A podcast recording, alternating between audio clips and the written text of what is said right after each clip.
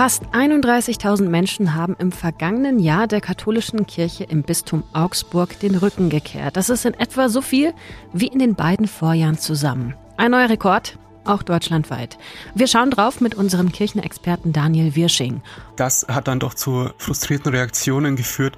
Außerdem Thema ein Café mit einem besonderen Konzept, ein Problem im Augsburger Eiskanal und klar die Sommernächte, die heute starten. Ich bin Lisa Pausch und heiße euch ganz herzlich willkommen zu diesem Nachrichtenwecker heute am 29. Juni. Guten Morgen. Nachrichtenwecker, der News-Podcast der Augsburger Allgemeinen. Wahrscheinlich könnt ihr das Thema Go Ahead schon nicht mehr hören. Seit Monaten gibt es ja immer wieder Berichte von Verspätungen und Zugausfällen und die Stimmung in den Zügen ist immer wieder, sage ich mal, vorsichtig, nicht gerade gut. Mitarbeitende berichten auch von Beleidigungen. Deswegen ist es an dieser Stelle vielleicht wichtig zu sagen, dass die Schuld für die jüngsten Behinderungen auf der Strecke zwischen Augsburg und München wohl nicht bei Go Ahead liegt. So wie es aussieht, können weder Go Ahead noch Hersteller Siemens etwas für die Defekte an den Triebwagen, die in letzter Zeit ja häufiger aufgetreten sind. Schuld daran ist wohl ein Schaden an der Oberleitung zwischen Augsburg und München, und zwar in der Nähe von Olching im Kreis Fürstenfeldbruck. Das heißt, der Auslöser war nicht der Stromabnehmer am Zug, das war ja der bisherige Stand, sondern die Oberleitung. Und dieser Schaden an der Oberleitung hat wiederum zu Schäden an den Schleifleisten bei den Stromabnehmern der Züge geführt. An den Bügeln, die an der Oberleitung entlang schleifen, waren in den vergangenen Tagen an mehreren Zügen auch Stücke herausgebrochen. Auch die Netzbetreiberin, die Deutsche Bahn, weiß Bescheid und hat eine schnelle Reparatur zugesagt. Gestern Abend wollte sich die Deutsche Bahn aber nicht mehr zu dem Thema äußern. Go Ahead will die Stelle nun bis auf weiteres umfahren. Fast hätte die Eigentümerin der Espresso-Bar Stretto am Judenberg ihren Laden aufgegeben. Denn die Bar hatte nur gut ein Jahr vor der Corona-Pandemie eröffnet und dann ziemlich unter dem Lockdown gelitten. Dazu kommt, dass die Eigentümerin Simone Kopp die Bar eigentlich nur nebenberuflich betrieb. Als die Bar also ins Straucheln kam, baten ihr Stammgäste an, ihr unter die Arme zu greifen. Und sie haben im Mai jetzt einen Verein gegründet, den Alles Stretto e.V. Der hat inzwischen 60 MitarbeiterInnen. Jeder, der möchte, kann mit anpacken und Wein oder Kaffee ausschenken. Dafür braucht man lediglich ein Gesundheitszeugnis und eine kurze Einweisung im Café. In der Vereinsatzung steht, dass der Zweck des Vereins es auch ist, den sozialen und kulturellen Austausch zu fördern. Das heißt, Gewinn zu erwirtschaften steht nicht im Vordergrund. Der Umsatz soll vor allem die Bar erhalten.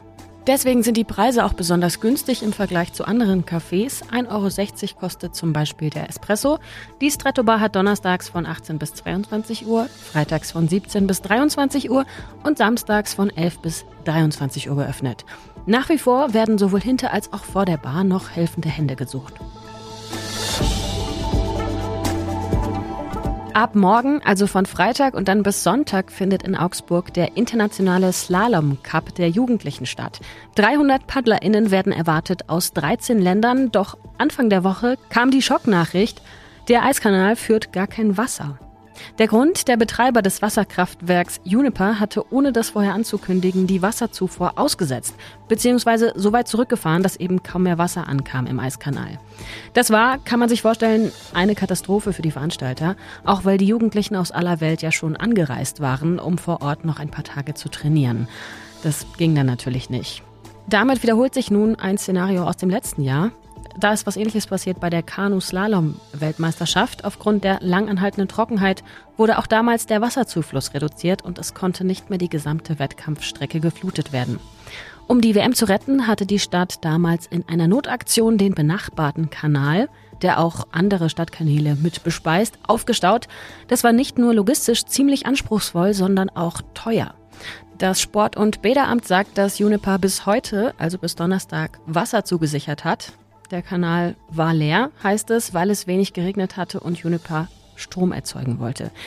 Aber Juniper hat vorher nicht Bescheid gesagt, zum Beispiel bei der Stadt. Damit solche Szenarien in Zukunft vermieden werden, läuft gerade eine Machbarkeitsstudie dazu, wie in Zukunft die Kanalsysteme in Augsburg so umgestellt werden können, dass auch bei Niedrigwasser im Lech ausreichend Wasser für den Eiskanal abgezweigt werden kann.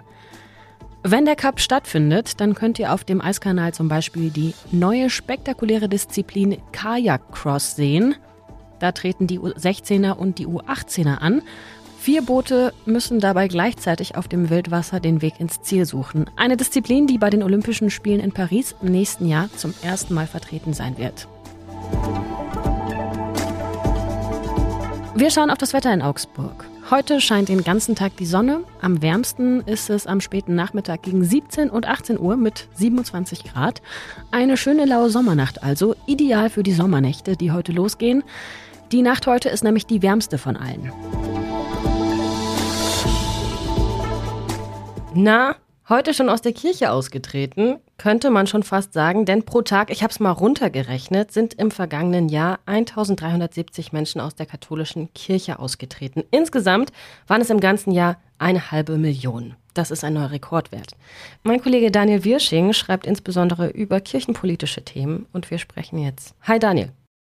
Hallo Erstmal wieder eine neue Rekordzahl. Wie groß ist jetzt auch die Überraschung oder das Entsetzen bei der katholischen Kirche. Was kriegst du mit? Also die Überraschung darüber, dass die Zahl massiv ansteigen würde, die ist nicht so groß. Aber dass sie so hoch ist, das hat dann doch zu frustrierten Reaktionen geführt und teilweise zu, zu Schock. Äh, das kann man schon so sagen, denn die Zahl ist 522.000 exakt. Und wenn man weiß, dass die Zahl für 2021, die Vorjahreszahl, bei 359.000 lag, ähm, und das schon ein historischer Rekord war, dann ist ähm, das Entsetzen umso größer. Du schreibst, die meisten Mitglieder sind im Erzbistum Köln wegen des umstrittenen Kardinals Wölki ausgetreten. Ist das auch deutschlandweit vielleicht der Trend oder wie kann man das erklären? In der Tat äh, haben wir zahlenmäßig die meisten Austritte im Erzbistum Köln, wo ja der höchst umstrittene Erzbischof und Kardinal Rainer Maria Wölki ist und verantwortlich ist. Das zieht sich schon seit Jahren dort er schafft es einfach nicht, ähm, sein gespaltenes Bistum in irgendeiner Weise zu befrieden. Es ist sehr polarisiert dort und es hat Auswirkungen auf die gesamte Kirche in Deutschland. Auch in vielen anderen Bistümern haben wir im Jahr 2022 extrem hohe Austrittszahlen gesehen. Über die Gründe und die Auslöser gibt es oft viel Spekulation, weil ja niemand seinen Grund angeben muss, wenn er austritt. Aber doch ist es ziemlich klar, es gibt eine Art Wölki-Effekt im Erzbistum Köln und es gibt auch in anderen Bistümern, wenn man jetzt nicht auf die Zahlen schaut, sondern auf den prozentualen Anstieg, da gibt es auch massive ähm, Austrittszahlen, die sich durchaus möglicherweise auch auf das Agieren der dortigen Bischöfe zurückführen lassen. Ich äh, fasse doch nochmal kurz zusammen, was wird denn Wölki konkret vorgeworfen? Naja, wir hatten jetzt ähm, zuletzt am Dienstag eine Razzia bei ihm. Da geht es um Meineidsermittlungen. Also er soll vor Gericht unter Eid nicht die Wahrheit gesagt haben. Es gibt noch andere Beschuldigungen aus Strafprozessen, denen er sich jetzt stellen muss und wo endlich, muss man sagen, jetzt auch die Staatsanwaltschaft reagiert hat und zum Beispiel wie jetzt eben in einer Hausdurchsuchung Klarheit schaffen will. Wölke wird vor allem, und das seit Jahren, der Umgang mit Missbrauchsbetroffenen vorgeworfen. Er hat sich da aus Sicht der Betroffenen wirklich sehr schlecht verhalten. Er hat Leute, so die Vorwürfe gegeneinander ausgespielt. Er hat sich nicht gekümmert um die Aufklärung. Und das, obwohl er eigentlich mal angetreten ist als jemand, der aufklären will und der dem Missbrauch in Reihen der Kirche etwas entgegensetzen will. Wenn das so weitergeht, dann bleiben ja irgendwann keine Mitglieder mehr über, wenn wir jetzt jedes Jahr irgendwie 3000, eine halbe Million haben. Das ist in der Tat ähm, eine Gefahr. Schon jetzt sind die katholischen Christen, aber auch zusammen mit den evangelischen Christen in der Minderheit. Also das gab es noch nie, dass in Deutschland weniger als die Hälfte der Bevölkerung eben nicht christlich waren. Das hat sich innerhalb weniger Jahre jetzt so gedreht, dieser Trend, und er wird weitergehen. Alle Studien sagen und alle ernstzunehmenden Forscher und Forscherinnen sagen, dieser Trend, der lässt sich nicht mehr aufhalten, weil es kommt noch ein was dazu. Es gibt eine starke Säkularisation, ein, ein Rückgang der Religiosität, ganz unabhängig von den äh, Skandalen wie Missbrauch oder Finanzskandale. Und auch das lässt sich nicht stoppen. Also wir haben hier eine gesellschaftliche Entwicklung, die wirklich historisch ist für Deutschland und die vielleicht in den nächsten Jahren nicht mehr mit so extrem hohen Austrittszahlen weitergehen wird, aber doch mit wirklich nennenswerten und massiven Austritten. Weil sie ja vielleicht auch den, ja, den Weg der Modernisierung immer nicht ganz mitgeht und auch den Weg der Emanzipation zum Beispiel. Gibt es da Antworten der Kirche? Es äh, gibt ja vor allem den synodalen Weg, das ist ein Reformprozess, der vorerst zu Ende gegangen ist und über dessen Zukunft jetzt weiter gerungen wird innerhalb der Bischofskonferenz. Das war der Versuch, sozusagen auf den Missbrauchsskandal zu reagieren, in erster Linie dem Missbrauch etwas entgegenzusetzen, die Prävention zu stärken, aber natürlich auch die Kirche gewissermaßen zeitgemäßer zu machen. Und das ist etwas, was sich ungezählte Christen wünschen, ungezählte Katholiken, die wollen einfach, dass ähm, die Sexualmoral einfach modern ist, dass Homosexuelle nicht verurteilt werden, dass Priester heiraten dürfen, all diese Dinge, die ja schon seit Jahrzehnten innerhalb der Kirche diskutiert werden. Und man hatte vielleicht zeitweise die Hoffnung, da geht was, da ändert sich jetzt wirklich was. Aber im Moment ähm, ist auch dieser Prozess wieder zum Stoppen gekommen und die gesamte katholische Welt, kann man so sagen, gerade die aus Deutschland, blickt in den nächsten Monaten nach Rom. Dort gibt es eine Weltsynode. Dort werden nochmal brisante Themen auf den Tisch kommen, aber ob sich da was ändert, ist mehr als fraglich, denn letztlich hängt es mal wieder, muss man sagen, am Papst, der dann entscheidet, ob es Reformen gibt oder nicht. Maria 2.0 sieht zum Beispiel die Zukunft der Kirche in der Unabhängigkeit von Rom, lese ich gerade. Das ist ja die Bewegung von Frauen vor allem, die ein Upgrade fordern und äh, die auch Priester sein wollen oder Priesterin sein wollen. Äh, könnte sowas die Zukunft sein? Oder ist es, ja, jetzt, ohne dass wir jetzt zu sehr ausschweifen? Aber ja, vielleicht eine Kirche unabhängig vom Papst und von Rom. Ja, es ist viel die Rede davon in Kirchenkreisen. Das sagen auch ähm, Priester und Ordensleute. Wir müssen einfach machen, sagen die. Wir sollten nicht immer gebannt auf Rom schauen und warten, was da kommt, ob was kommt, was entschieden wird, sondern wir sollten einfach mal vorangehen und selber gewisse Dinge umsetzen. Aber ein was ist natürlich auch klar man, man kann nicht weder als Kleriker noch als, als Ehrenamtlicher, äh, der sich engagiert, gegen die Kirchenlehre verstoßen. Also das würde dann auch zu wenig führen, schon mal gar nicht zu einer breiten Erneuerung. Insofern wird es spannend zu sein, was jetzt wirklich auch konkret wird. Und das sind sicher nicht die großen Reformen. Es wird sicher auf absehbare Zeit keine Pfarrerinnen geben in der katholischen Kirche aber es wird sicher mehr Laienbeteiligung geben und ähm, gewisse Aufbrüche. Und vielleicht, um das noch zu erwähnen, einer, der noch nicht lange her ist, ist eine Änderung des Arbeitsrechts. Vorher war es so, wer homosexuell war, musste in der katholischen Kirche als hauptamtlicher Mitarbeiter durchaus fürchten, seinen Job zu verlieren. Das hat sich jetzt geändert. Danke, Daniel. Nicht zu danken. Vielen Dank. Was sonst noch wichtig wird, es könnte wieder Streiks bei der Deutschen Bahn geben. Die Eisenbahngewerkschaft EVG will heute neue Streikziele beschließen. Schon in der kommenden Woche könnte es dann einen neuen Warnstreik geben. Nach Informationen der Bild könnte es am Dienstag, dem 4. Juli, zu einem 24-Stunden-Streik kommen. Die Deutsche Bahn hat in dem Tarifkonflikt eine Schlichtung vorgeschlagen, damit eben gerade in der Ferienzeit keine Züge ausfallen. Bis Freitag will sich das die EVG nun überlegen. In der vergangenen Woche hatte die EVG die Tarifverhandlungen für gescheitert erklärt und eine Urabstimmung über unbefristete Streiks angekündigt. 16 Bühnen, 90 KünstlerInnen und über 100 Stände mit Essen und Trinken. Das sind die Sommernächte in Augsburg. Unsere Redaktion hat ein paar Tipps gesammelt zu den Sommernächten und an denen bediene ich mich jetzt. Nummer eins: Die Freiluftdisco auf dem Rathausplatz. Musik und Licht vor dem historischen Rathaus und dem Perlachturm. Einzigartig.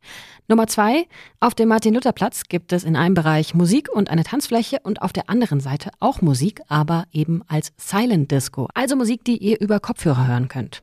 Nummer drei: Die Peaches Stage in der Maximilianstraße. Da legen DJs aus der Augsburger Clubszene auf.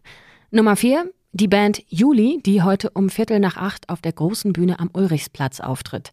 Wenn ihr in den 2000er Jahren jung wart, könnt ihr bestimmt mitsingen. Nummer fünf, Tami Rahman aus Augsburg, bekannt aus The Voice of Germany, ist am Freitag, also morgen um 19 Uhr, auf der Sundauer Stage in der Bürgermeister Fischer Straße zu sehen.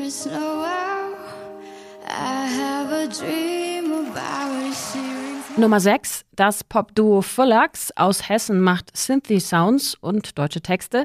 Texte, die Gedichten gleichen. Am Samstagabend um 20 Uhr sind sie auf der Stadtsommerbühne am Ulrichsplatz zu hören. Nummer 7. Für alle, die es ruhiger haben wollen, die Ulrichsbasilika am Südende der Maxstraße. Hier gibt es ein Orgel- und Gospelkonzert beziehungsweise mehrere und am Samstagabend wird der Kirchenraum von halb neun bis halb elf in ein besonderes Licht getaucht. Nummer 8, der Garten des Schätzler Palais in der Maximilianstraße. Da gibt es kleine Konzerte mit unter anderem Klassik, Jazz und Chansons und der Garten ist auch so schön. Und alle guten Dinge sind neun. Wir, also die Augsburger Allgemeine, betreibt den Herkulesgarten am Herkulesbrunnen. Da stehen Liegestühle auf Sand und da könnt ihr entspannen.